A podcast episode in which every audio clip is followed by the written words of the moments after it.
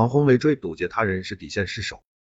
多年苦练无人问，一朝夺尽天下知。夺得东京奥运会跳水女子十米台金牌的全红婵红了。十四岁，多数孩子还在玩游戏、睡懒觉，在父母面前撒娇，而全红婵却以中国代表团最年轻选手的身份，在东京奥运会以近乎完美的表现，为中国队夺得一枚金牌，书写了一个传奇。在夺冠后，全红婵的家人还没有从兴奋中回过神来，就发现老家俨然变成网红打卡地，家门口每天被上百人围堵拍照，其中不少网红带着手机直播赚取流量。这些围堵者行为举止十分恶劣，有的人爬上全红婵家的墙头直播，还有人开着摩托车、三轮车堵在门口，不堪其扰的全红婵家人选择关上大门。但这些人并没有就此收手，反而恶语相向，骂骂咧咧，指责全红婵一家架子大。这些举动让网友愤慨不已，呼吁有关部门采取相关措施，还全红婵家人一个清净。全红婵夺冠后，在接受采访时说的一些话语，让很多网民动容，比如挣钱给妈妈治病，喜欢吃辣条。没去过游乐园、动物园，参加完奥运会后最想玩游戏和抓娃娃。这份单纯诚挚戳中了无数人的心，也让人们对全红婵既敬佩又爱怜。无论是网民或企业给她寄辣条、送玩具，还是文旅部门或游乐园、动物园纷纷向她发出邀请，都是对全红婵小心愿的满足和关怀。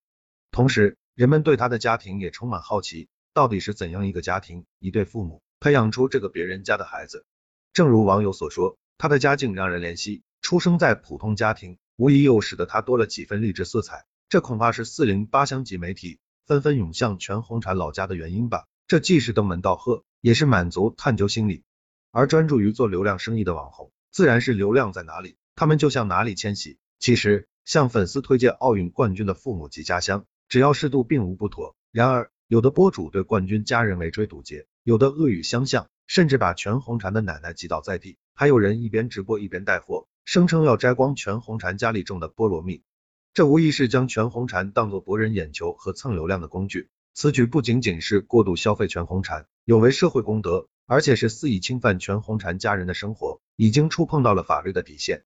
近年来，为蹭热度，网红无底线围堵当事人的场景并不少见，包括之前一唱而红的歌手朱之文，在网络爆红的拉面哥等，都曾被人拍摄视频直播日常。杭州男子杀妻分尸案发生后。也有一些网红跑到事发小区直播。上个月河南遭受洪灾后，一些网红为了骗流量，干脆将水灾现场当成了秀场，有的假装溺水，有的甚至偷走了救援队的救生艇，为流量无所不用其极。如此消费他人生活、消费刑事案件、消费洪灾的行为，着实令人不齿。网红的无底线直播频频上演，除了道德谴责，平台也要加大管理力度。比如，此次抖音针对蹭奥运健儿热度、借奥运健儿营销的违规行为。下架违规视频三千二百八十七条，处罚违规直播间一百零六个，处罚违规账号九十二个，其中永久封禁违规账号三十二个。同时，相关部门应对直播牵涉的一些违法行为及时依法惩处，比如过度扰民、扰乱他人正常生活秩序的，公安机关应根据情况予以警告、处罚，严重者可以行政拘留；而妨害公共安全、扰乱公共秩序的，则应根据治安管理处罚法论处，如果情节严重，还应追究当事人的刑事责任。总之，网红对他人的正常生活围追堵截，舆论与制度也应对这类不良网红围追堵截。只有外在监管趋严，他们的内在自律才会增强，全红婵们以及公共秩序才可能免于被网红侵扰。